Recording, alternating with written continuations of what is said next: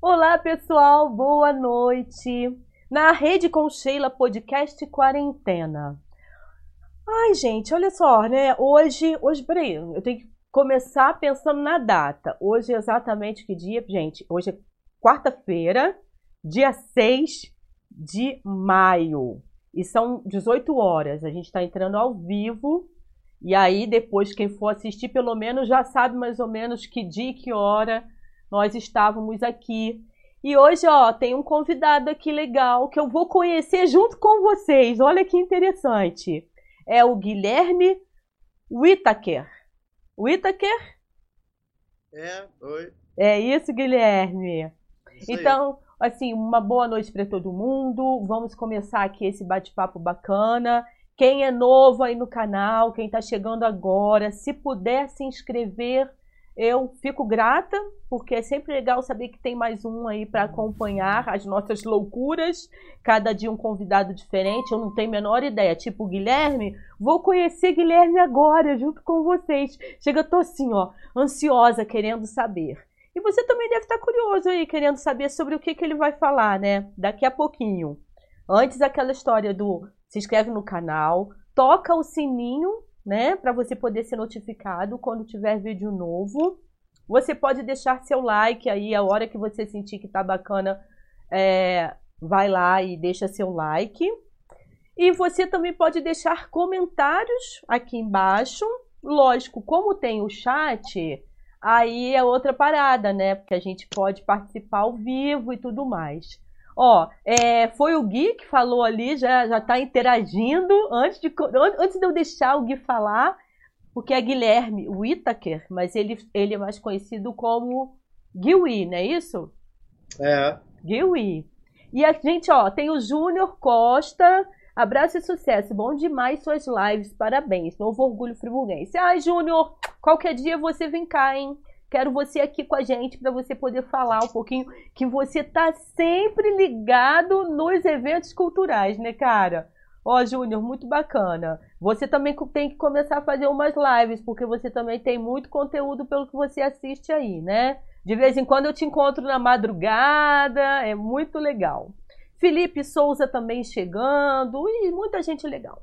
Guilherme, nós vamos conversar sobre um assunto que eu acho que é uma paixão da sua vida.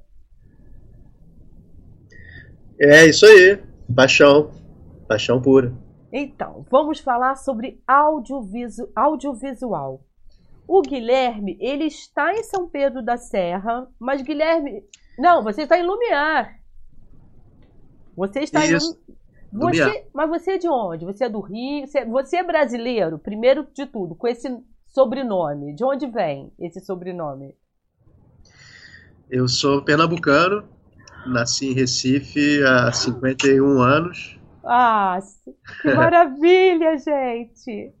E moro no Rio desde que eu nasci, praticamente, porque eu meus pais saíram de Recife e vieram, foram para São Paulo. Minha irmã nasceu em São Paulo. E eu, de, depois eles foram para o Rio e estou no Rio, estive no Rio de Janeiro desde então. Né? E depois, agora, nos últimos quatro anos, que eu vim morar em Lumiar. Mas você já tinha uma relação com Lumiar?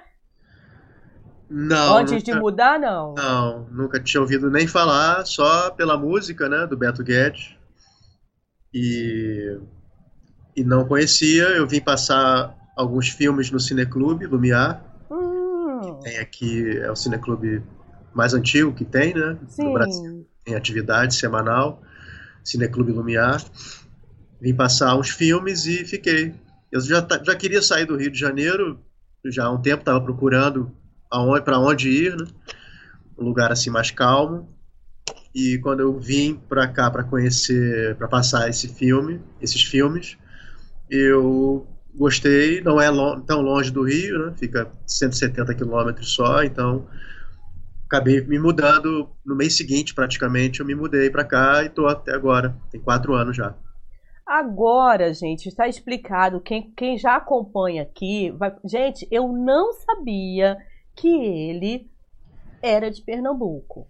Mas eu tenho uma atração por entrevistar as pessoas do Nordeste. É incrível Porque eu acho que é um, é um pessoal que tem uma vibe diferente. É a coisa do agito, do quero produzir, quero fazer. Eu tô adorando isso. Porque vira e mexe, Guilherme, quando eu. Essas pessoas que eu não sei, não conheço muito, quando eu percebo e elas me contam, ah, eu tenho algum, tenho algum vínculo com o Nordeste. Eu fico ultra mega feliz. Agora, assim, entrando nessa história do audiovisual logo, né? Porque eu acho que é um universo muito bacana. Você me mandou, né, algumas coisas falando dos seus trabalhos. Você Isso, é, tô é, ajeitando aqui. É, eu tô vendo que você tá aí ajeitando. Mas é assim, ao vivo a gente vai se adaptando o tempo inteiro. Só que agora você ficou cortado. A gente está te vendo da boca para baixo. Tenta posicionar melhor aí, vê se consegue. Ah, melhorou.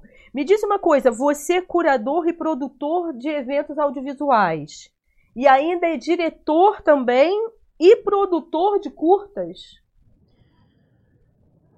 É, eu sou é, jornalista, né? Me formei em jornalismo. Ai, que máximo! Colega, então, além de tudo, somos colegas. Gente, eu não sabia mesmo, hein? Que bacana. e, e trabalho com produção cultural desde 99, com cineclubismo, né? Que aí é um trabalho mais voluntário, não é um trabalho assim que dá grana, é, nunca deu grana, nem é esse o objetivo, né? é um trabalho voluntário. Uhum. E Desde 99, 2000, eu tenho trabalhado, aí sim, trabalhado para ganhar dinheiro, né, com produção cultural, fazendo filmes e fazendo eventos. Praticamente nos últimos anos, é, o que tem rolado de trabalho mesmo é com produção de eventos, mostras de cinema principalmente. E você chegou a atuar como jornalista? Porque eu sou assessora de imprensa. Eu trabalho há 20 anos com assessoria de imprensa, embora tenha tra trabalhado em alguns veículos de comunicação, mas você chegou a atuar porque eu ligo você ao audiovisual, né? Muito mais do que ao jornalismo, mas que está tudo muito coladinho, né? Sim, tá bem coladinho. É, eu nunca, só no, no, início, logo que eu me formei, eu tentei trabalhar, fui estagiário em alguns lugares assim, mas acabou que eu não segui essa carreira, né, de jornalismo assim. É, mas que ajuda bastante, eu acredito, assim, né? A coisa do audiovisual, eu acho que ajuda bastante o jornalismo. Sim, com certeza, principalmente na área de documentário, né? Na área de trabalhar com, com, essa, com esse gênero, é, tem muita relação, né? O jornalismo com o documentário. Mas o cinema, o audiovisual em geral, é uma outra área bem bem diferente do jornalismo, né? Mas eu nunca atuei assim uhum profissionalmente como jornalista, né? Mas, mas eu faço esse link de uma coisa com a outra porque né, audiovisual é a coisa da comunicação, né? Como você precisa se comunicar. É uma outra linguagem, mas que tem a ver com tudo aquilo que a gente acaba estudando e que vai depender de cada. É, para que caminho você vai seguir, né? Isso, assim. Eu fiquei hoje pesquisando a sua vida, né? Falei, deixa eu acessar. Ele tem um site super legal é Gui, passa para eles. Ah, tá aqui embaixo na descrição. É Gui, né? G-U-I, W-H-I.com.br. É sem BR, né? Gui.com. É, Gui.com só. Ó, G-U-I-W-H-I.com. O site dele tá muito bacana e, e leva para todas as redes dele. Eu adoro redes, né? Então você vai para o YouTube, o canal dele no YouTube, no Instagram, é, e tem o Facebook também, né?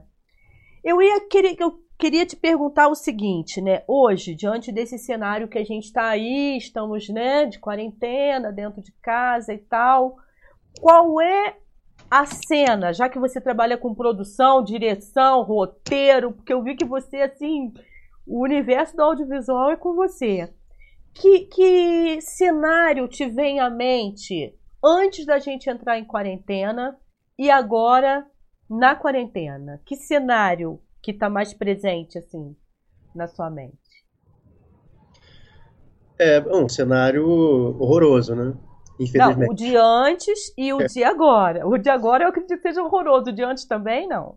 Também, também. Infelizmente, desde o golpe, né, que o Brasil sofreu em 2016, que o cenário tem sido bizarro, né?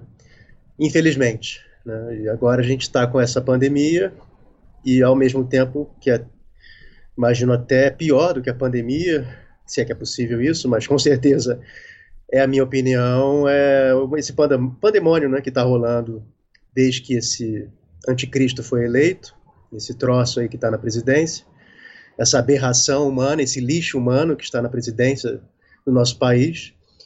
É, infelizmente é um pandemônio, né? Ele veio antes da pandemia e vai, pelo, infelizmente, pelo jeito, vai continuar depois, né?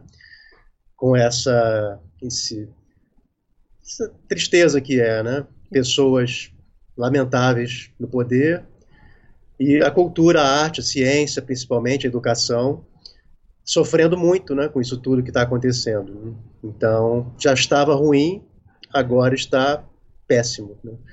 infelizmente. É, eu vi, eu vi né, nas suas redes que você é envolvido com várias mostras, ou já esteve envolvido com várias, várias mostras de filmes, né, de curtas e tudo mais. Fala um pouquinho pra gente, eu vi um até muito interessante, mostra do filme livre. Isso ainda acontecia até acontecer isso tudo? Como é que estava essa mostra do filme livre? Fala um pouquinho pra gente. É, a mostra do filme livre, que é a MFL, né, que a gente chama, uhum. que é a abreviação, é um dos meus projetos de vida, é a minha vida profissional praticamente. Eu criei essa mostra junto com uma galera em 2002, então tem sido a minha companheira já há 18 anos. Né? Ano passado chegou a acontecer, no, é uma mostra que teve desde o primeiro momento o patrocínio do Banco do Brasil através do CCBB, Centro Legal. Cultural Banco do Brasil, que é o maior espaço cultural, era, né, ou é ainda, enfim, o maior espaço cultural do Brasil, é, não só para cinema, mas com todas as artes. E esse ano, obviamente, que foi cortado, né, o, o patrocínio, nos foi avisado que não vai rolar, não, não iria rolar, o que é plenamente coerente né, com a situação atual. Né, seria estranho se rolasse um patrocínio do Banco do Brasil. Nessa altura, é, né? Essa altura do campeonato, um evento que é, tem uma vocação muito mais libertária, muito mais é, interessada em, em, exibir e questionar sem preocupações com, com censura, pelo contrário, nunca tivemos problema com isso, mas, enfim, agora nesse momento perdemos esse patrocínio, então estou em busca de novas possibilidades aí, tentamos aí alguns editais, estamos esperando aí alguns resultados para ver se acontece alguma edição, nem que seja algo menor, será algo menor com certeza, algo é, talvez virtual, enfim, até o final do ano deve rolar alguma coisa da mostra do filme livre para que essa chama de, de liberdade audiovisual que atende à produção independente, né, que é um, um evento focado na produção independente, ou seja, filmes feitos sem dinheiro, sem patrocínio, sem grandes investimentos, mas que é a produção a maior produção do Brasil hoje. Hoje não, desde sempre. Né, filmes feitos em casa, com galeras, ou pequenas empresas, ou sozinhos, né, pessoas sozinhas que fazem seus filmes. Isso é uma tendência cada vez maior. E a gente vai conseguir fazer, com certeza, essa mostra até o final do ano e correr atrás para o futuro, quando essa, esse troço que está aí no governo sair, a gente conseguir voltar a ter apoio, né? A cultura e a arte a educação é, nunca é demais. Né? Lutar por, pela cultura, pela arte, pela educação nunca foi demais, nunca será demais, muito mais agora. É um momento de luta contra o fascismo e contra é. toda essa tristeza aí que toma conta cada dia. É um pesadelo sem fim. É. Deixa eu te fazer uma pergunta. Você está sempre, é, eu vi aqui, né? Sempre envolvido muito com os curtas, certo? Os curtas estão passando também por uma transformação no modo de ser feito. Você que já tem uma estrada, já está há um tempo, desde 2002, não, 1999, né, que você falou. Como é que tá, como é que tá essa essa migração, vamos dizer assim, do formato que era feito e agora? Como é que você vê isso?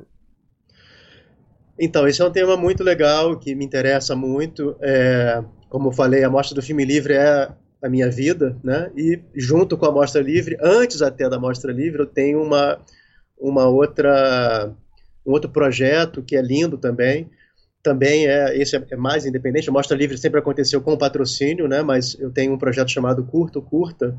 Curta também curta? Está... Ah. Isso, Curto Curta, que está na internet até antes da Mostra Livre, desde 2000.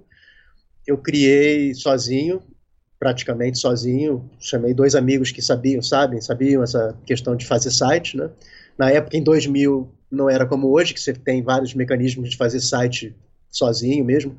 O mesmo site GUI.com eu mesmo fiz e faço. É, é, muito fácil fazer site hoje. Sites relativamente simples, né? Sim. Mas o Curto Curta não. O Curto Curta é um site que é o primeiro site brasileiro de exibição de curtas na internet, no Brasil, desde 2000. E está online, está tá, tá vivo ainda. Agora, nesse exato momento, o Matheus, aqui de Lumiar, está me ajudando. Nós mudamos o, o servidor do site, né? tanto da Mostra Livre quanto do Curto Curta. Isso já estava previsto de acontecer, porque a pessoa que nos ajudava antes é, teve que sair. Então,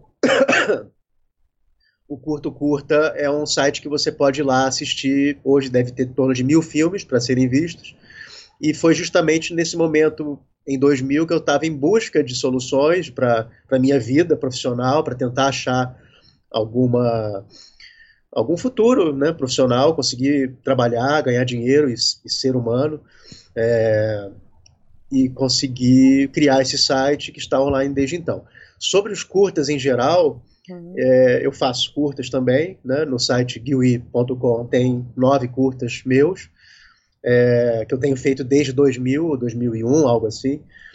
É, e com certeza não é preciso nem ser da área de cinema ou do audiovisual para sacar, perceber que hoje em dia o curta-metragem ele nos últimos anos, né, ele se tornou algo muito mais popular, muito mais acessível, muito mais fácil de ser feito e de ser exibido também, né? não em cinemas propriamente ditos, mas na internet principalmente, né? com o YouTube basicamente, que é o maior canal do mundo, é, mas outros canais, qualquer site hoje pode passar filmes, ou seja, a questão tanto de produção é, quanto de difusão ficou muito mais barata, muito mais fácil, muito mais acessível para todos, né? Então essa é uma é uma graça, né? Uma coisa muito ótima que existe, a produção sendo feita por qualquer pessoa e a difusão também sendo acessível a todos, né?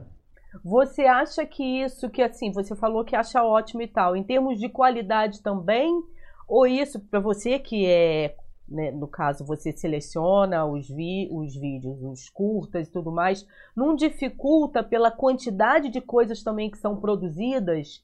Sem tanta qualidade, não sei, eu fico com esse com esse olhar assim, né? Porque antes se produzia o curta.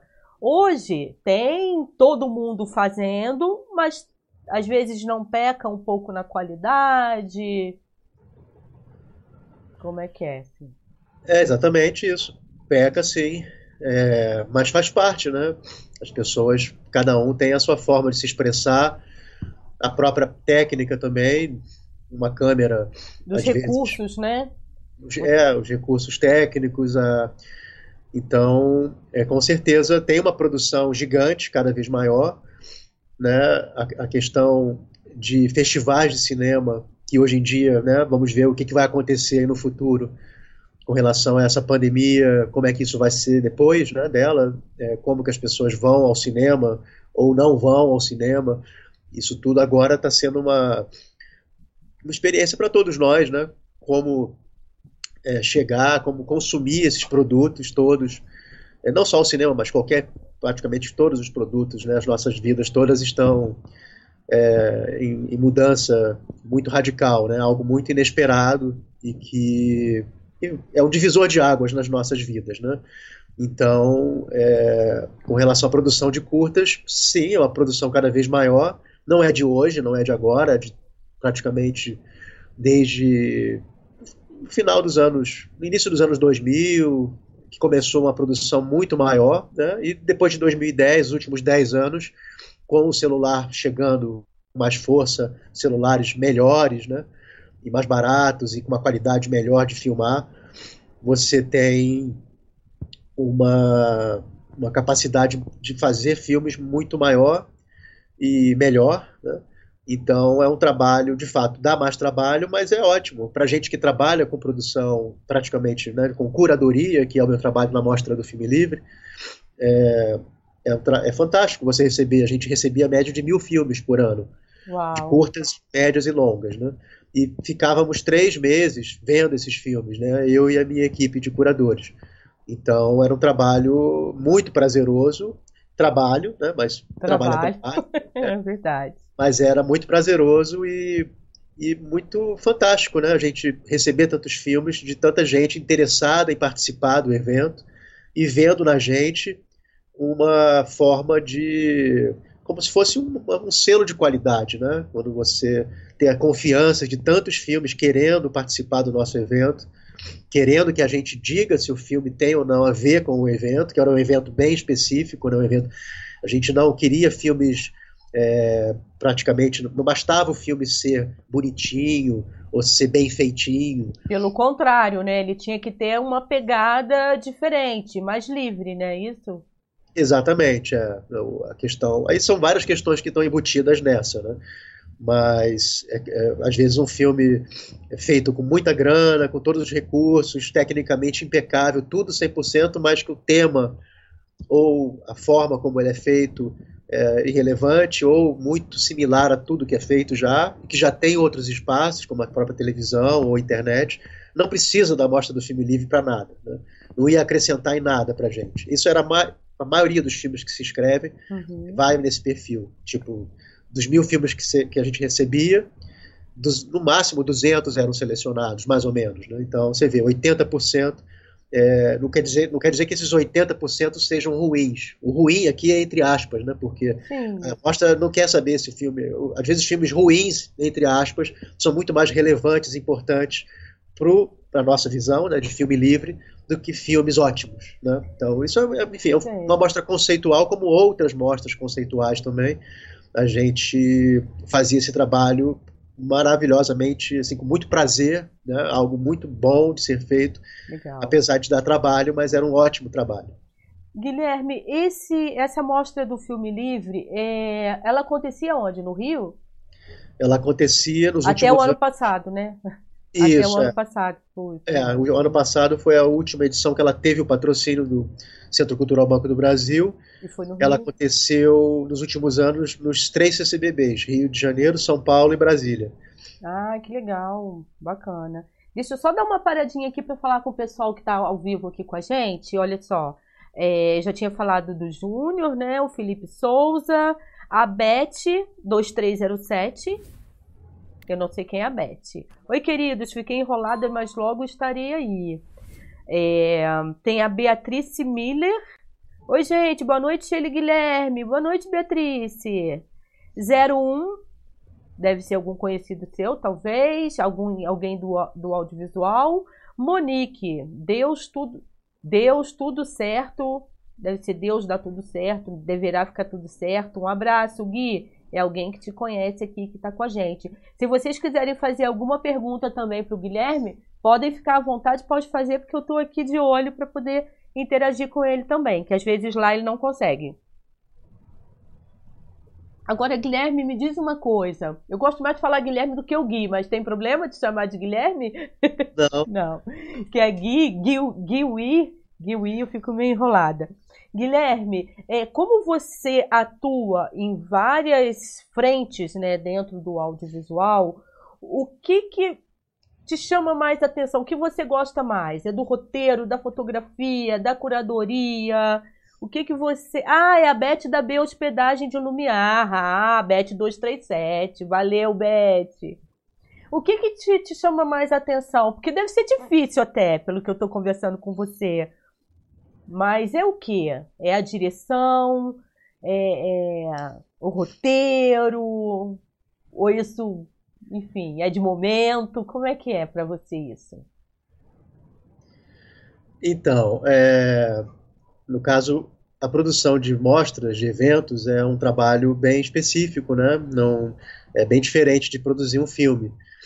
É, um filme você tem toda uma situação de pré-produção, como a mostra também, eventos, né, mostras de cinema Sim. também tem, de preparação do evento, de curadoria, de programação, de seleção e depois de preparação do próprio evento em si, quando ele é um evento num espaço grande, né, como o CCBB ou outros espaços culturais.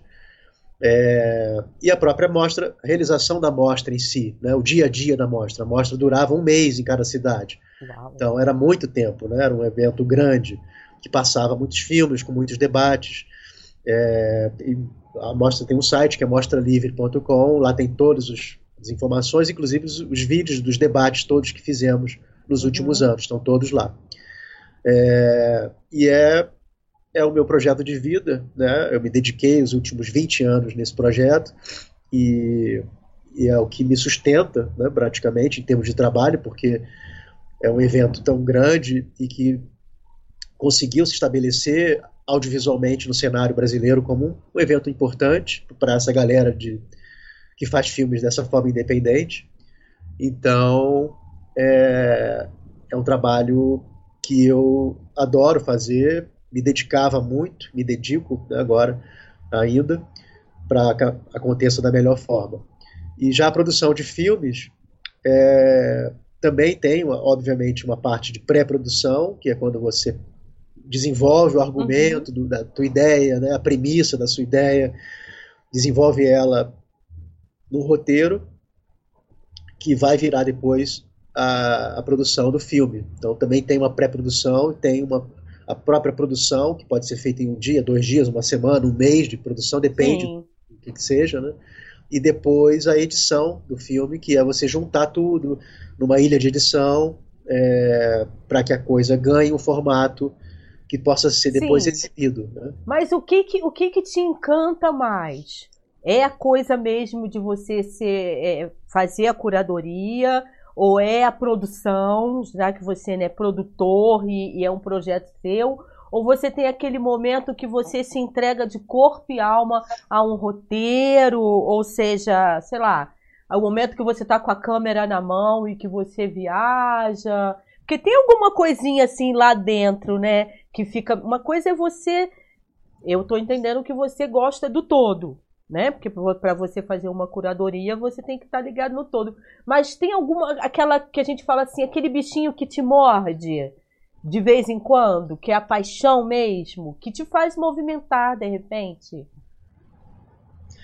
É exatamente o que você falou. É, eu gosto é, do todo, né? Do todo. A parte criativa, que obviamente, pelo menos para mim, é algo mais interessante, algo mais cativante né, é, de ser trabalhado. Né? Então, nesse sentido, uh, no, em eventos audiovisuais, a parte de curadoria, que é quando você tem acesso a trabalhos de outras pessoas, né, e você daí assiste e coloca a sua visão, né, junto com outros curadores, sobre aquele trabalho específico, é algo bem interessante, bem bacana. E depois a própria realização do evento, né? Você todo dia ir no evento como se fosse algo e é mesmo, né? Algo de de guerrilha, né? Algo de de é, como é que se fala de resistência cultural, né? E eu encaro isso de fato como algo muito importante e eu visto a camisa, digamos assim, né? até porque é um, no caso da Mostra Livre, é um projeto que é, é muito pessoal, né? tem muito de mim ali, então eu visto a camisa literalmente. Né? Então é essa parte, é, o dia a dia do evento é muito prazeroso, você acompanhar o público chegando, o público assistindo às sessões, depois quando tem o bate-papo, enfim, fazer esse atendimento né, com o público. E com relação a filmes, a parte que assim, também é, o todo é muito fascinante, né, você participar, você gerar um conteúdo inédito, né? algo que não existe, passa a existir pelo seu esforço e da, da equipe que está contigo, é fascinante. Mas na parte de produção, de, de fazer filmes, o que, assim, pensando objetivamente, se tivesse que escolher alguma parte, a área que eu gosto mais de desenvolver, imagino que seja a parte de roteiro, que é a parte quando você tem a maior liberdade né, para criar o que for para para você criar, que depois isso vai ou não virar algo, né? mas é a parte que tudo é possível. Né? Então, isso é algo fascinante. Né? E depois, na realização do filme, a parte de, de direção, porque a direção é que vai justamente direcionar a, o que, que vai estar sendo visto, né? como vai estar sendo visto. Né? A câmera, a posição da câmera, a, o enquadramento, é, as, as tomadas, né? os planos, como que eles são desenvolvidos, isso tudo é um trabalho coletivo né? de toda uma equipe, mas que a direção ela direciona né? a equipe, ela diz para onde que vai. Não, vamos esse plano aqui fazer mais fechado ou mais aberto, é, ou com uma câmera X ou Y, uma lente qualquer que seja. Então, claro, pensado antes, né? É, mas na hora H, na hora de se filmar o que for para ser filmado, é bem interessante e muito é, cativante e criativo você participar dessa ação. Né? Por isso é que se uhum. fala ação, né? porque o mundo segue rolando, mas naquele momento específico é outro mundo que, se, que está ali em nascimento. Então isso é fantástico. Até porque tem o roteiro, mas com a direção, esse roteiro até pode ficar mais rico. Não é isso? Vocês acabam é, dando um colorido a mais para aquele roteiro quando você está no papel de diretor. Não é isso? Com certeza. Né? O roteiro, como o próprio nome diz, é uma, são indicações. Te né? dá um norte, né, do trabalho Isso. que você vai seguir e o diretor ele acaba ficando assim mais livre para poder mergulhar naquele roteiro. Né? Exatamente. Mas não teria, não teria um pouco assim de, de briga entre o roteirista e o diretor? Como é que isso funciona? Costuma é, ter um link bacana? Consegue uma, uma sinergia boa? É bom, a gente está aqui falando né, é, da, da, praia que é a praia que eu vou, que eu habito, que eu frequento, é a praia do cinema independente, né? ou seja, são filmes feitos normalmente sem estrutura muito grande. Normalmente, não, não 100%, mas normalmente, o, os filmes desse tipo de cinema, o roteiro, normalmente quem faz é a própria, o próprio diretor ou a diretora é quem faz o roteiro, porque é, tem até cabimento, né? porque como não, não, é indústria, não é, não tem grana, não é comércio, não tem nenhum, nenhum patrocinador, é tudo mais livre, leve e solto. Então, vou, se você não vai não correr atrás, não vai acontecer. Simples assim. Né? Então, normalmente, se você tem uma ideia que você vai desenvolver, transforma essa ideia num roteiro de um filme de um minuto, de cinco minutos, de meia hora, que seja, é você que vai correr atrás. Então, normalmente você é o roteirista. E você é o diretor. Você é o diretor. É, isso normalmente, mas claro, quando não é esse o caso, é, quando o roteiro é entregue, né, no caso, supondo, você faz um roteiro, você tem um amigo que tem câmera ou que dirige e tal, você entrega o roteiro para ele. O roteiro está ali, são indicações. Não, eu acho muito difícil que haja uma, uma briga, assim, porque é isso, o ambiente não é esse, né? Diferentemente da indústria, né? Se você for para a televisão, para o cinema industrial, aí é outro, pata, é outro patamar, é outra situação que aí envolve grana, envolve salários, envolve milhões de situações que aí o roteirista pode, imagino, bater o pé. Não, essa cena tem que ser assim, assim, assado. E vai ter que ser assim. Ou não. O diretor fala, não, eu não quero que a, né, o roteiro aponta que a fala é assim, mas na hora o diretor ou a equipe tem um insight, tem uma ideia de que a outra fala, ah, não, em vez de falar assim, olhando para a câmera ou de lado, eu vou falar assado e de cabeça para baixo. E se experimenta. Né? A graça é muito essa, de você poder experimentar. No cinema independente, você pode experimentar. Né? Isso é uma, uma, algo fantástico. Né? Então, é, a gente tem é, é um mundo assim. É, é, são milhões de variáveis, né? É um mundo bastante livre, na verdade, né? Porque a criati... primeiro que a criatividade ela não tem limite. Eu acho que assim, no meu caso, gente, essa coisa da criatividade que pipoca o tempo inteiro, então conseguir chegar, porque é importante no seu caso, né? É, tem uma hora que você tem que finalizar aquilo, você tem que saber que tem que ficar daquela forma como você pensou e tudo mais. E eu acho que talvez essa seria a minha dificuldade, assim, porque a criatividade é uma coisa que você vai viajando eternamente, querendo melhorar. E quando ele estivesse prontinho, eu falaria, ai, mas eu acho que ia dar para melhorar e tal. Mas isso rola também, né? Porque às vezes quando você vê o produto ali prontinho, você fala, não, isso aqui ainda pode mexer, ou enfim. Isso também rola, né? Com certeza, com certeza rola é. e é ótimo, né? Que seja assim, né? A coisa de.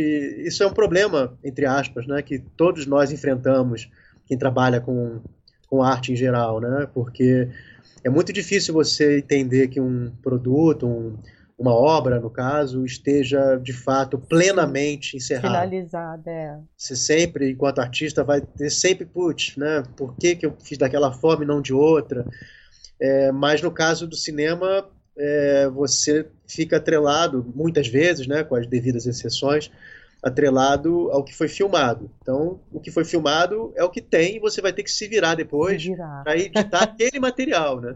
Então, muitas vezes, aí, é, no audiovisual em geral, é, todas as áreas têm a sua importância, né, obviamente, em qualquer profissão é assim, mas a edição, ela é realmente é o que pode salvar o filme, né? Ou, ou prejudicar. É, ou estragar, né? Mas é mais, é mais fácil. Mais fácil salvar. Porque, assim, normalmente, quando você tem um roteiro e ele é seguido, a edição, ela basicamente vai juntar o que está no roteiro. Né? Não tem muito como fugir muito disso. Claro que o editor, ele tem também a sua criatividade, ele pode fazer questões ali que, que modifiquem a estrutura do roteiro e tal, né? Mas, no geral, você, você consegue no, no, geral, assim, a edição ela é a, a cereja no bolo, né? Porque se você tem um trabalho que foi mal feito, foi mal filmado, ou que o som, que é algo que as pessoas que fazem, hoje em dia talvez isso tenha mudado, né? Mas é, no geral, assim, o som quando você faz um filme, você não está muito ligado no som do filme, né? E aí você só vai depois na edição perceber na edição. Não tem o que fazer, porque o som, Nossa. claro, você pode dublar, pode fazer alguma coisa, mas se você não captou bem, você vai ter muitas dificuldades, né? Então é uma, um erro, claro, que nas escolas de cinema isso deve ser chamado a atenção, claro, né? É, imagino que sim, porque o nome já diz, né? Audiovisual, não é só o visual, né? O áudio é antes do visual. Se você não prestar atenção na captação de som com qualidade, depois você vai ter três, quatro, cinco vezes mais trabalho para resolver, para corrigir Nossa, esse é na ilha de edição e às vezes não tem o que fazer. Às vezes você vai ter que por uma falha né, do sync, uhum. na sincronização do, do, microfone ou qualquer outra falha, você vai ter problemas para corrigir isso. Então a edição ela é onde você junta todo o material que foi filmado e você ali você tem o seu, o seu material. Então a edição é algo também você perguntou antes o que, que é mais interessante, eu falei do roteiro, né?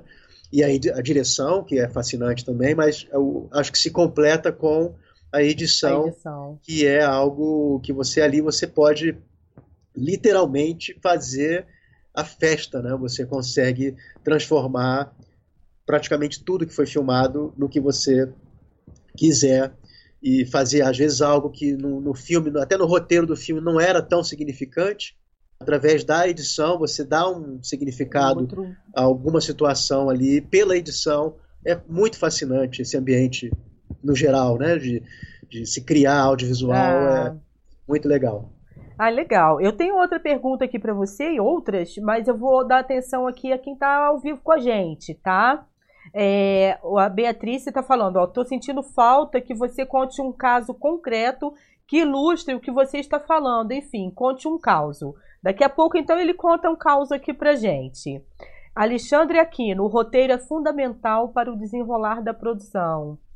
Nossa, eu acho tudo fascinante, assim, cada passo a passo. Eu, te, eu tenho vontade ainda de estudar cinema, quem sabe, né? Acho que ainda dá tempo. De Janira Luz, um beijo. Amo curtas. Uma forma de transmitir tanto em mínimo tempo. Parabéns, tenha muito apoio e sucesso. A Valéria Roças, Guilherme, alguma fonte inspiradora que te fez chegar à mostra livre? Essa é uma das minhas perguntas, assim, qual foi a fonte inspiradora para você criar essa mostra?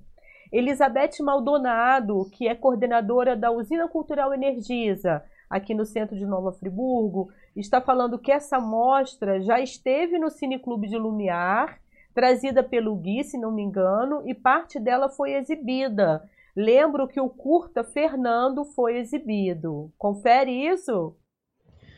É, confere, confere. Se eu não me engano, não era um curta, era um longa, chamado um... Fernando. Fernando. Beatrice fala, Gui, como se pode. Ah, isso também é interessante. Então a gente tem aqui a pergunta é, do que te inspirou a levar para essa mostra, né?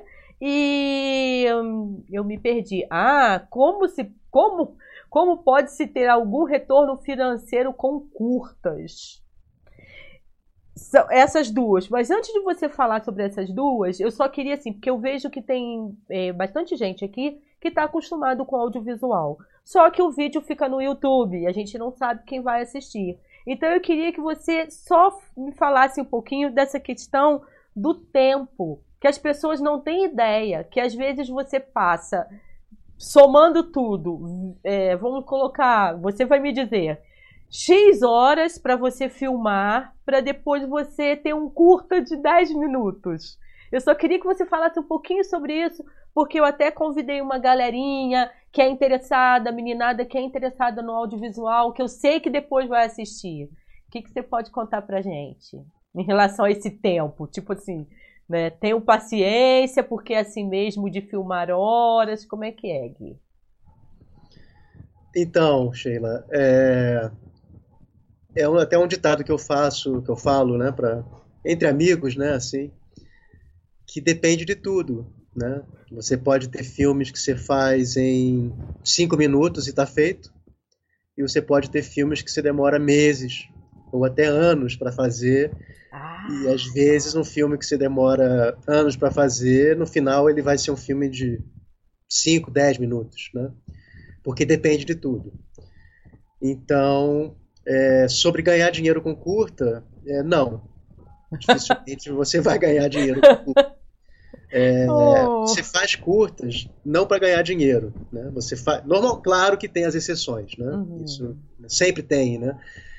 É, você faz curtas normalmente para se expressar audiovisualmente, né? Para colocar para fora o que, que você acha que tem para dizer, o que você quer dizer audiovisualmente, né? É uma linguagem, igual a gente está aqui conversando, falando audiovisualmente, inclusive, né? É. Fantástico é, você tem a linguagem audiovisual, né? tem uma, toda uma gramática, toda uma técnica que você pode é, e, e vai usá-la para se expressar audiovisualmente, seja de qualquer forma, qualquer gênero, seja com animação, seja com ficção, seja com documentário, sendo que isso tudo hoje em dia, nos últimos anos, esses gêneros e subgêneros do audiovisual, isso tudo também está tudo em questão, né? é, o que, que é o que, né? o que, que é ficção, o que, que é documentário, é, uhum. é, desde quando isso é, se mescla e vira uma outra coisa, e que coisa é essa. Né? Então, é, na verdade, o curta, se você quer fazer curta para ganhar dinheiro, eu sugiro que você não, que você não vá por esse caminho. Né? É, a forma que você tem para terminar esse assunto de ganhar dinheiro com curtas, que você tem de ganhar dinheiro com curtas, é uma forma é, que é trabalhar com editais, né? Editais. Só que nesse governo aberração, né? No, no, Brasil, no estado do Rio, na prefeitura do Rio, que estamos no Rio de Janeiro, né? É trevas, né? É uma, uma situação totalmente oposta do ideal é, muito pelo contrário, é uma coisa horrorosa, a gente não tem perspectiva nenhuma, né? zero praticamente. É, está bem complicado. A cultura e a arte em geral. Então, nesse sentido, há 5, 10 anos atrás, você tinha alguns editais que aconteciam anualmente, né? tanto do governo federal, do MINC, do Ministério da Cultura, que nem existe mais, né? obviamente, né? porque o fascismo não quer cultura, o fascismo quer, não quer arte para ninguém, né? quer fazer arminha só. E, enfim, é, hoje em dia não existe mais editais de nenhum, nem voltados para audiovisual, né? Para audiovisual, né? Então, esquece. E para ganhar dinheiro com as pessoas pagando para ver curtas, né, muito difícil esperar que isso aconteça, né? É, sobre o que mais você perguntou. Então de... a notícia não é muito boa para ganhar dinheiro com curta. Eu acho que é mais é, é por prazer, né, guia? Para você passar alguma mensagem e participar de algum festival, mas nada que, que porque tem que ter um bom patrocínio também, né, para poder é, ser premiado e tudo mais. Uhum. E a outra pergunta é o que te Sim. inspirou, o que te é... inspirou o, o a mostra vídeo... a mostra do filme livre. Ah, sim. Deu Agora, uma travada aqui. Deu uma travada? Ó, oh, só para falar que tem aqui também a Nívia, Nívia Semprini, não sei se já tinha falado. Ah, Beijo, Nívia. Ah, eu quero, eu quero saber também se ele tem feito curtas, mas vamos deixar para daqui a pouco. Deixa ele falar como é que foi essa inspiração para você chegar nessa mostra de, de filmes aí. Então, mostra do filme livre, né? MFL. É só antes, para terminar o assunto de ganhar dinheiro com curta. Ah, ainda tem? Oba! É, tem. É, são as exceções, né? Para ah. a galera não ficar tão desanimada, a despeito de que vão ficar desanimados de qualquer forma, mas é uma, uma solução é muito rara, né? Justamente porque é uma exceção. Você tem pessoas que ganham dinheiro com filmes na internet, através do YouTube, né, através da monetização. Só que para você chegar nesse ponto, você tem que ter milhares de seguidores, tem que ter milhões de views.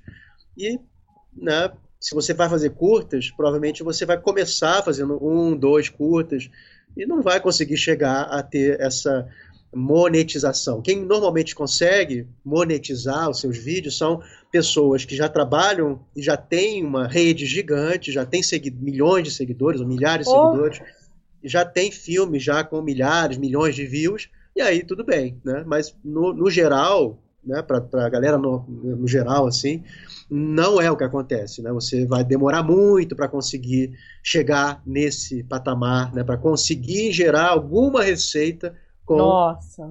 com curtas na internet. Né? Quase que você é. tem que você tem que nascer querendo produzir curta, para ver se quando você ficar bem velhinho você consegue colher os frutos. Exatamente, é mais ou menos por aí, né? Claro que tem os atalhos, né? Os atalhos Ui. também que dependem, né? Se a pessoa já é famosa, por exemplo, né? Um ator que já é famoso, se ele abre um canal no YouTube, provavelmente ele vai ter já de cara um monte de seguidores, e aí vai Entendi. qualquer filme que ele coloque lá, ele vai ter uma renda e tal. Mas não é o nosso caso aqui, né? Nem da galera que está perguntando isso, provavelmente. É, sobre a mostra do filme livre, o que que, o que, que me inspirou a fazê-la? Em 99, 2000 e 2001, eu participei no Rio de Janeiro, na Fundição Progresso, de uma galera anárquica e fantástica, é, de produtores culturais e realizadores de filmes, isso em 99, né, quando nem existia ainda celular, né, é. nem existia nem vídeo, vídeo como é hoje, né, é, fácil e, e, barato. Né. É, a gente criou uma amostra, eu participei, já, ela já existia, eu cheguei para ajudar, uma amostra chamada Mostra o que Neguinho está fazendo, de pessoas fantásticas que são amigos até hoje, todos da área do visual, Pedro Brons, Karen Acker, Mandido, e vários outros, que Chico Serra, Marcelo Iqueda, é, pessoas incríveis que todos estão na área audiovisual ainda, mas que a gente criou essa mostra lá, eu participei, ajudei a fazer, era um cineclube, na verdade, mensal, que acontecia na Fundição Progresso, mostra o que Neguinho está fazendo. Então, eu tinha 30 anos na época já, né? Eu é, já era mais velho que essa galera, sou mais velho, né? Um pouquinho dessa galera, e eu me inspirei nessa nessa situação, né, de, cineclubismo, de mostrar filmes que não tinham é, lugar, não chegavam é, ao cinema, porque na época não tinha YouTube. Obviamente, isso também me inspirou a abrir o Curto Curta, que é o site que eu falei. E na o Curto Curto eu abri em 2000, né? Ou seja, logo na sequência eu já abri o, Sim. o Curto Curta, que era um canal para escoar os curtas-metragens, né? É ainda hoje.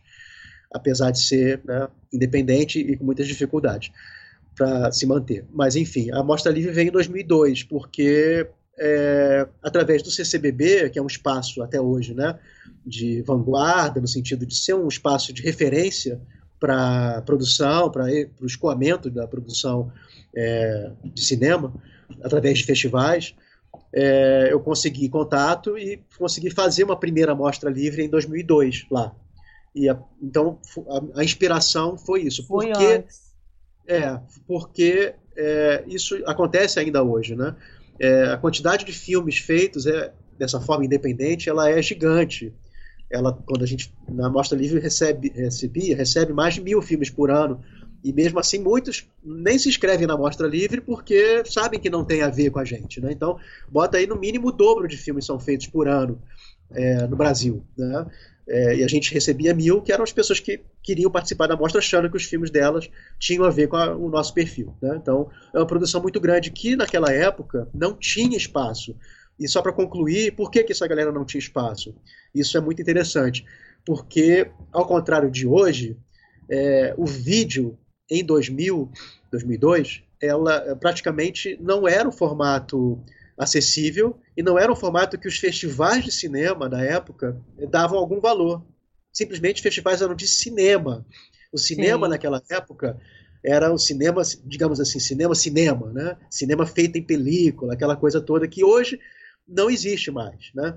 E aí o que é o fantástico para terminar esse tema é que a Mostra do Filme Livre nasceu justamente para dar mais espaço a vídeos, né, a filmes, que a gente chamava de filme, mas que era vídeo, é, que não tinham espaço porque era um vídeo, e que é, desenvolvemos né, esse trabalho. A gente aceitava filmes feitos em cinema, cinema também, claro, né, é uhum. livre, né, aceitava tudo. Mas o maior foco era os vídeos, né, curta, média e longa, feitos em vídeo. E a gente acompanhou desde 2002 a transformação desse cenário, que o vídeo não existia, era só cinema, e o vídeo arrebentou com o cinema, comeu o cinema. Hoje em dia não existe mais cinema, que eu digo enquanto linguagem, é cinema, Sim. tudo cinema. Mas enquanto formato, enquanto modelo de produção, né, o cinema acabou.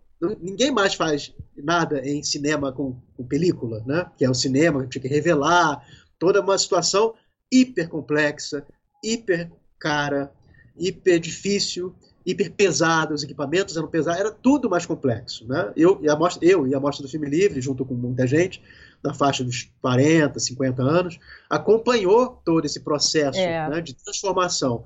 E aí tem uma, uma outra frase que eu inventei, que eu falo para fazer graça né, com os amigos. O Humberto Mauro, que é um dos pioneiros do cinema no Brasil, fantástico, um mineiro de Cataguases, é, ele fez milhões de filmes e tal, na época do cinema cinema, né? Ele fazia, ele tinha uma frase clássica, né, que é cinema é cachoeira, né? Uma frase que todo mundo já ouviu, que cinema é cachoeira, né? Uma frase poética, né, sobre o que que é o cinema, né?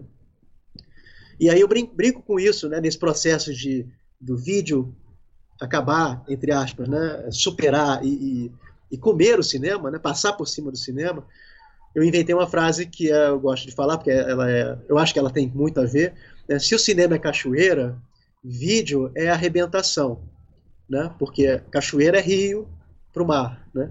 E a arrebentação, ela é ondas que se que quebram. Né? E a arrebentação por quê? Porque quebra tudo. O vídeo veio quebrou tudo, está quebrando tudo, né? No, no sentido, né? Sim, sim. Obviamente poético, né? Não é de quebrar, quebrar. É. é também do quebrar, quebrar, né? Mas não só. Mas isso que eu achei legal, porque no comecinho eu até te perguntei como é que você viu, porque você é dessa geração, né, que é da minha, eu tô com 55, que a gente passou por essa transformação, né, de como era feito e como é hoje. Então, assim, algumas pessoas ainda são muito não, eu quero, eu só quero assistir cinema. Você sabe disso, né? Tem muita gente que só curte cinema, não quer saber de curtas. Já tem uma outra galera que está aberto, uma outra galera está aberta para esse olhar dos curtas, que é exatamente querendo passar uma outra imagem, uma outra mensagem. É, vendo, a Nívia falou alguma coisa aqui que eu queria comentar com você. É, Ai, quem tá por aqui também é Rose Borges. Ela também curte muito curtas daqui de Friburgo. Ah, a Nívia falou assim, ó. Fiz alguns curtas quando ainda morava no Rio. Sempre por amor mesmo. A gente não ganha dinheiro, mas é muito prazeroso. Ela tá adorando. Guilherme Glug. Gluck. Legal, Gui. Parabéns pelas iniciativas e sucesso nas, no nas novas empreitadas. Bem lembrado, com película tinha que esperar revelar para desproduzir o cenário, etc., desmobilizar os técnicos e artistas. Era uma loucura, né? Mas você chegou a trabalhar com, com audiovisual nessa época de, de película e tal? Você chegou?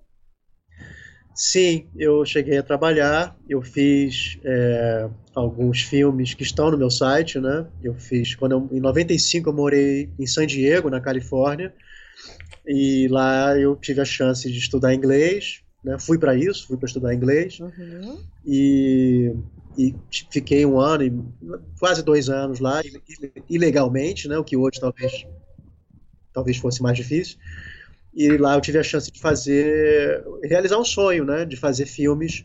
E na época não tinha vídeo praticamente. Eu, tive, eu fiz uma, um curso de, de realização em 16mm. Então eu fiz um filme chamado Não é Não. Ah, eu é, anotei até aqui esse Não é Não. É, esse foi feito totalmente em 16mm, tem lá ah, no meu ah, site. Legal. É, foi feito em 16mm reversível, que é, enfim, quem é da área vai entender o que, que significa é, não, não foi filmado em negativo, foi filmado em positivo. E depois eu editei, não editei na, na época, editei depois quando eu voltei ao Brasil, 10 anos depois, em 2004, é que eu consegui editar esse material. Né? Ficou guardado, eu, eu editei. Então eu tive essa experiência. Também tive experiência de produção com 35mm, que o, o, cinema tem alguns formatos, né? Super 8, sim, 16mm, 35mm e outros, que já morreram todos praticamente né? E eu participei da produção de um curta do Eduardo Valente, é, chamado, é, chamado Castanho, e que foi feito pela UF, né, que eu estudei na UF também, é, em 35 milímetros. Então é um curta chamado Castanho, que não tem no meu site, porque não é meu, mas que é fácil de achar na internet, uma comédia chamada Castanho. E praticamente alguns outros filmes que eu participei, mas meus, sim, que eu tenha que são filmes meus mesmo de com película. É, eu fiz alguns em Super 8 que estão também no meu site e a maioria de, depois que eu fiz é feito em vídeo ou usando vários formatos, né, feitos em película e vídeo. Sobre é, alguém te pediu para contar um caos. Tem algum caos sobre um desses curtas que estão no seu site? Tem, tem vários causos. Inclusive lá no site, em cada curta, tem uma parte que fala, tipo isso, né? É uma, uma abinha que tem lá em cima que fala, saiba mais do filme, como foi feito e tal, e tem algumas curiosidades sobre cada filme. Então tem, você tem vários quer, casos. Você quer falar um caos desses? Porque aí a gente leva também o pessoal para acessar o site, mas aí você coloca aqui é, nossa, eu, eu assisti quase todos. Instante Karma, Não é Não, 1986, A Revolta do Rei João, Nozes, O Poeta do Hediondo, Melô do Piruzinho, O. O Duplo? É isso? É o duplo? O duplo. É o duplo. E faça duplo. também a sua videoarte, que é um trabalho de pesquisa, né? Mas conta primeiro do caso, do caos. Qual que você quer escolher aí para contar um caos pra gente? É, tem vários causos, né? Mas, por exemplo, no Instante Karma, que é meu último filme, ah, é, é um filme que é uma situação que todo mundo acha que já passou na vida, né? Que é esquecer alguma coisa em algum lugar, né? No caso do filme, é uma, uma moça que esquece uma mochila no táxi. E o filme se baseia, né? Essa é a premissa, porque a, alguém acha a mochila e o que que acontece, né? A pessoa vai, ela vai devolver a mochila porque ela tem como devolver ou não, né? Então essa é a premissa do filme. E nesse filme é, aí é uma questão até interessante com o que a gente falou antes de edição, né? Que o filme foi todo feito e tal. E no final, que é o final do filme, eu não vou falar para não para a galera poder. É, eu vi, mas não conta não. então, tem uma parte lá, a última cena do filme praticamente. Ó, né, a Nívia tem... também viu. A Nívia tá aqui assim, eu vi, eu vi. Ah. Então, talvez vocês lembrem, né? É, na última cena do filme tem uma música, que é uma música original, que o Ricardo Mansur, que também hum. fez o som do filme, o som, a captação do som, né? Ele, ele é músico e ele fez a música do filme. E uh, eu fiquei na dúvida, muito na dúvida, de coloco ou não coloco esse som no final do filme, né? Uma música original. E eu me arrependi. Eu, eu, aí eu não vou falar se eu coloquei ou Sim. não. E ver o filme vai poder tirar suas conclusões. Ah. Eu hoje, se eu pudesse repetir, eu não colocaria a música naquele ponto ali, mas de qualquer forma, é a música ela tem o seu papel ali, eu só acho que, enfim, depois eu, eu me arrependi. Um outro caso, já que esse é um caso né, que é de edição, né, não é algo assim é, de produção, falando algo de produção, né, que poderia ter sido feito ou não feito na época, na hora H, na hora uhum. que o filme está uhum. sendo feito ali, né, faz ou não faz, faz ou não faz, né. É, na Revolta do Rei João, que é um filme feito em sacanagem ao César Maia, que é o pai de, do trocinho que está lá também na, no Congresso, é, na época ele era prefeito do Rio e ele ia fazer isso em 2006. É, ele fez uma, lá um, um, como é que fala? Enfim, obrigou todos os editais da cultura da, em 2006 por dois anos só iam poder ter um tema, um tema só para todos os editais, tudo, teatro, música, é, e o tema era os 200 anos da chegada da família real portuguesa ao Brasil né, que foi em 1808. Né? É, então, de 2006 a 2008, todos os Miguel, Miguéis Falabelas da vida e, iam fazer, como fizeram, né, com grana pública, é, arte, seus, seus trabalhos e tal, focado só nesse tema, né, da celebração desses 200 anos. E a gente, da galera alternativa, né, que nunca tínhamos participado de edital nenhum, nunca ganhamos nada, porra nenhuma, nem íamos participar de edital nenhum, provavelmente, gente fala, porra, mas que coisa bizarra, né? 200, gastar dinheiro para homenagear 200 anos a chegar. Bem, tem lá algum valor, né? Quem é, trabalha com história, com certeza tem muito valor. Mas, porra, obrigar todo mundo a fazer, né? Só esse tema. Então a gente se revoltou e juntamos um grupo com Frederico Cardoso, a galera do Tá na Rua também lá no Rio, Bárbara Vento e milhões de outras pessoas também participaram. É, e fizemos um, uma filmeata, né, que é um, uma passeata com filme, né, um protesto. E é esse filme, esse filme Revolta do Rio João, é a realização desse, desse, desse protesto, né, em sacanagem ao César Maia, né, o prefeito. E aí o que acontece? É, dois dias antes de começar, a, a gente fez o roteirinho né, e tal, e dois dias antes de começar o, a, a, gravação do filme, que foi toda feita, isso é interessante para quem vê o filme saber, até a ver com o que você perguntou antes, né? De ah, às vezes você demora cinco minutos, dez Quanto minutos, tempo? um ano para fazer. Esse filme, ele foi todo feito, todo ele, e eu gosto muito desse filme, é um dos filmes que eu mais gosto, ele é muito, e aí quem vê vai poder comprovar isso, ele é muito autêntico, no sentido muito espontâneo, e ele, é, você vê isso, ele é isso mesmo, ele é um filme feito dessa forma é, anárquica e que, na minha opinião, deu certo. E isso é raro de acontecer. É, dois dias antes de acontecer o filme, a gente conseguiu um sósia, um sósia do César. Maia, um ator é, fã, muito ótimo e que o Marco Ramelin ele surgiu sósia do César Maia. E resultado, a gente teve que mudar o roteiro para encaixar o ator, né, que era o sósia, que era o tema. O tema, o filme era era e está lá para ser visto. 200 anos depois, o Rei João e a Carlota Joaquina chegam no Rio de Janeiro. Né? O filme é isso, é a chegada da família real no Rio de Janeiro 200 anos depois. Né? Só que é uma comédia, né? é uma, é uma, esculhamba, uma esculhambação fantástica nesse sentido, né? porque óbvio que 200 anos, né?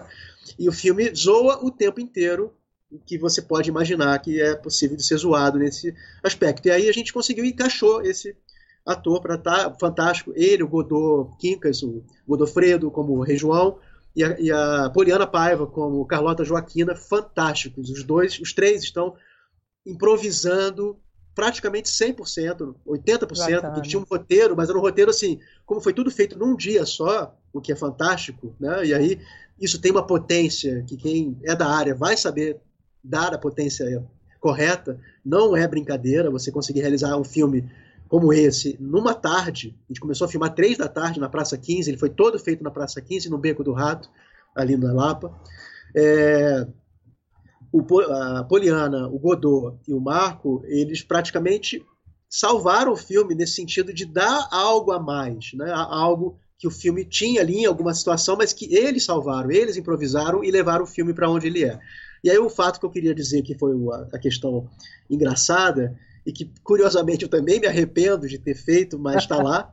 não tem muito o que fazer, está lá. Eu não faria de novo se eu pudesse. É um caos, né?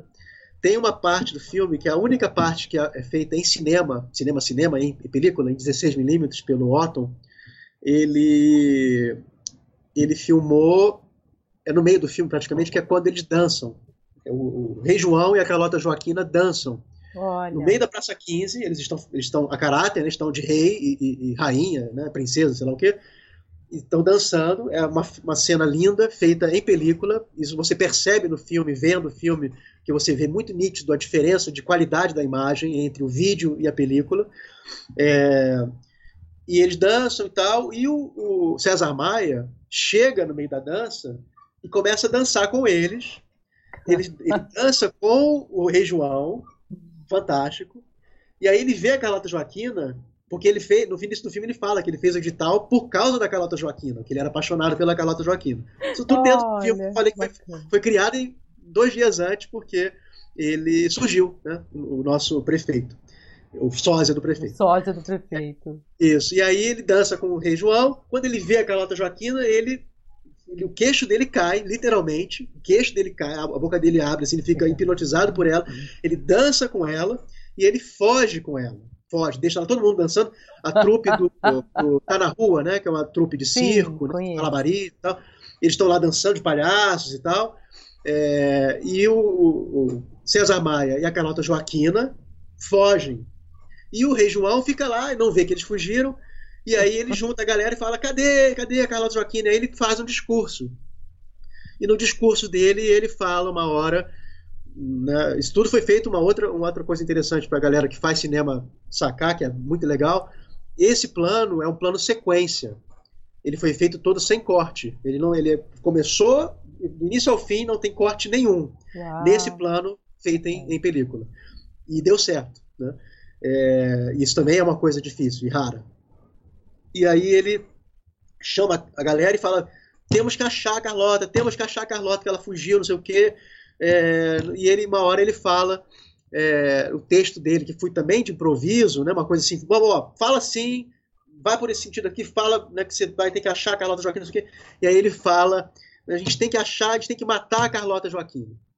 Aí foi, né, foi. E aí depois, não tinha o que fazer, né? né o plano Exato. sequência. Se cortar, vai ficar claro que tá errado, que não rola. E aí eu me arrependi, porque ele podia ter falado a palavra né? Claro que isso não foi pensado, não estava lá o texto para ele uhum. falar, ó, oh, fala, foi de improviso. E ele falou, temos que matar a Carlota. Eu poderia ter falado, temos que achar a Carlota, né? temos que pegar a Carlota. Isso assim, não é aquilo do politicamente correto, não. É porque matar.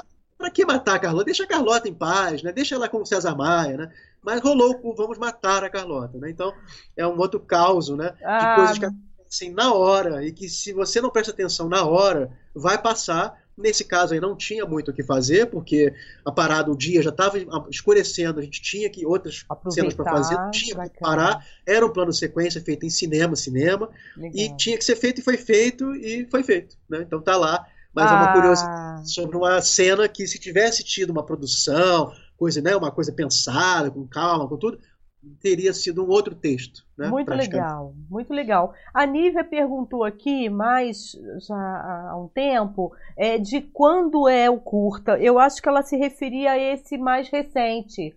Quando foi? Esse Isso. mais. Esse, como é? É o Instante, Instante Karma. Karma. Foi Isso, quando? Instante...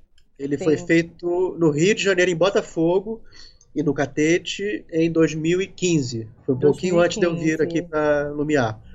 Foi Legal. feito em, em, uma semana. Você vê a comparação entre o Stunt Karma, é, que é um filme de 10 minu 11 minutos, 11 minutos, foi feito em uma semana em vídeo.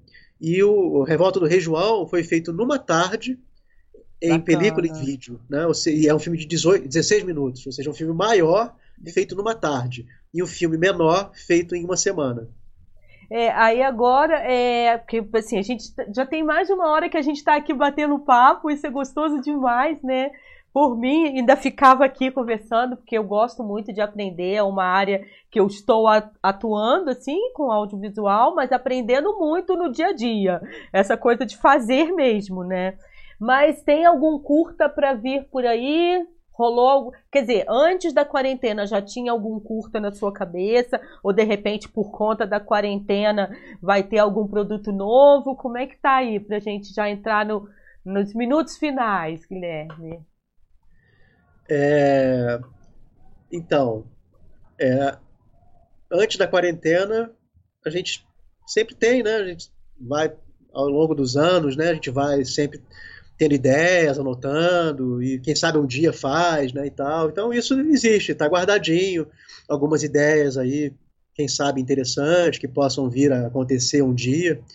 Né, um camarada Pedro Kiua, do Rio de Janeiro, que você conhece também, né? Ele morou em Lumiar 10 anos, é, é, o que quem criou o Cineclube Lumiar, inclusive. É, a referência, né, audiovisual aí, quando todo mundo ainda nem falava muito, ele estava com o Cineclube Lumiar.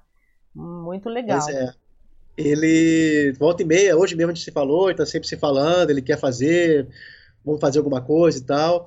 E a ideia é conseguir fazer, né? Mas agora a situação está muito deprimente, né? Muito, muito triste demais é, a conta. Ainda. Então, é, assim, todo mundo falo por mim, né? Claro, mas é um choque muito grande, né? É, a gente ter chegado nesse ponto, né? De, de ter um. Enfim, é o que o Flávio Migliaccio falou né, na carta de despedida dele, que nós, e que é uma coisa que está em questão hoje, né, essa depressão que o Brasil se, se transformou, né, essa coisa horrorosa, é, que nós falhamos, né, e nós falhamos mesmo. É. Né, até tem outros vídeos rolando aí pela internet. Nós, enquanto sociedade, né, nós, enquanto é, país, né, ter chegado nesse ponto. Espero que seja um ponto de ruptura para que é, seja o fundo do poço para que a gente possa aos poucos ir saindo dele, né? Mas enfim, tá. vamos falar de coisas boas, né? É. E não de é. coisas mas trágicas. então, assim, é possível que depois que passar essa turbulência toda aí, venha coisa legal acontecer, né? Principalmente aí para Lumiar, para essa região super bacana que é, é referência, todo mundo é, nossa, olha, tem várias pessoas falando aqui, Elizabeth Maldonado, que é do Polo de Audiovisual. Você conhece Elizabeth Maldonado, que é do Polo de Audiovisual aqui de Nova Friburgo, que é lá da, que é da Energisa, né? Que é da Usina Cultural Energisa. Tem um monte de gente interagindo com você. É legal que depois você pode olhar, porque esses comentários vão ficar aí. E aí, qualquer coisa, você me pede o contato, de repente eu tenho de alguém, você consegue responder. É, dois trocinhos. Ah, me perdi aqui em alguma pergunta.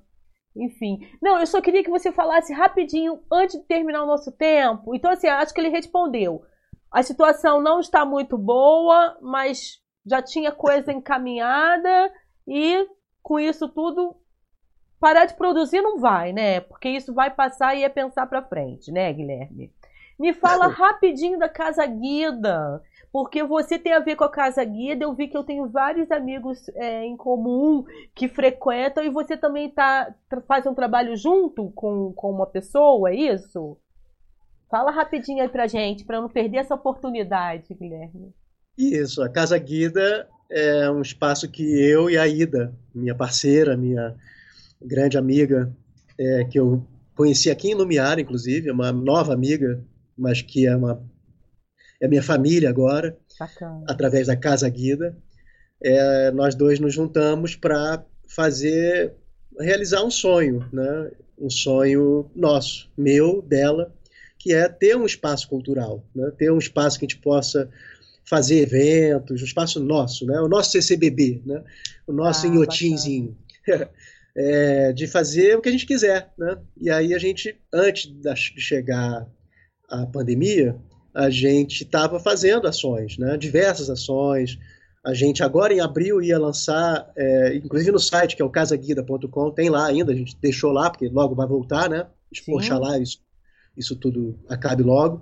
É, a gente quer fazer é, é, residências artísticas, é, co-living, trazer as pessoas do Rio de Janeiro ou de qualquer lugar para ficar morando lá com a gente, ficar passar um tempo lá trabalhando com projetos. Legal. É um espaço fantástico, na beira do Rio Macaé. O Rio Macaé passa pelo, pelo espaço. É, e é um espaço de hospedagem e cultura. Né? Legal. E por que, ele nasceu? Porque, basicamente, resumindo, aqui em Lumiar é muito difícil ganhar dinheiro, no, no mundo em geral, né? mas Ah. aqui é mais difícil, né? bem difícil. É, basicamente, as únicas áreas que dão, que têm recursos, que têm grana, que dão algum retorno aqui de grana é com comida e com turismo, né? com Turismo, hospedagem é. e áreas ligadas. Então, como a gente é da área, ela também é artista, né, e é da área de comunicação, a gente teve a oportunidade de conseguir esse espaço, nós alugamos esse espaço Ah, e conseguimos então desde então desde 2018, né, no final de 2018 a gente abriu como espaço de hospedagem e cultura. E desde então já fizemos diversas ações, shows, encontros de herveiros. Fala pra recebemos- gente a, a localização, Guilherme. É, Sim, é no Vale dos Peões. no Vale dos Peões, né? Em Lumiar, Vale dos Peões. Quem é de fora de Isso. Friburgo, que escuta tanto falar em Lumiar, gente, Lumiar é um distrito de Nova Friburgo que, vindo à cidade, vale a pena conhecer. Que é Lumiar e São Pedro da Serra. São os dois xodozinhos aqui dos friburguenses, né? Todo mundo curte muito. Cara, eu não conheço ainda Casa Guida, vou conhecer em breve, assim que a gente sair da quarentena, faço questão de aí conhecer, porque eu tive casa em Santiago, é pertinho, né? Eu tive casa em Santiago, é bem perto. Olha, gente, Guilherme, a gente tá aqui no finalzinho, poxa, mas foi assim, muito bacana. Como sempre eu falo, eu aprendo muito com essa gente que vem aqui nessa rede, porque é muito legal essa troca. Mas com certeza, audiovisual, daqui a um tempo a gente volta a conversar, porque ainda tem muito mais coisa para você falar, eu não tenho dúvida disso. Tá, querido? Legal, Sheila. Obrigado aí pela, pelo convite, pelo interesse de me conhecer melhor, de saber mais, né, da gente aqui, do- da, da minha, da minha área de atuação, dos meus projetos. Claro. Obrigado. Es- Esperamos você aqui em Lumiar, né?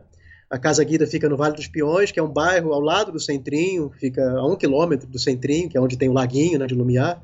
Lumiar tem 6 mil pessoas que moram aqui, é uma, praticamente um, é, é muito pequenininho, né? E a gente espera que você e as pessoas que Isso. interesse possam vir. A Casa Guida tem um site, que é o casaguida.com, lá tem todas as informações, tem nosso contato, tem o mapa, fala mais da Legal. gente também. Eu não, eu não tinha colocado, eu não coloquei, na verdade, aqui na descrição do vídeo, eu coloquei o contato para o seu site. Mas então tem casaguida.com.br, o site também, não é Não, isso? Não, sempre sem BR. Sempre Ai, sem meu BR. Deus. Então tá, casaguida.com. Eu vou Isso. colocar aqui na descrição também para quem não conhece conhecer.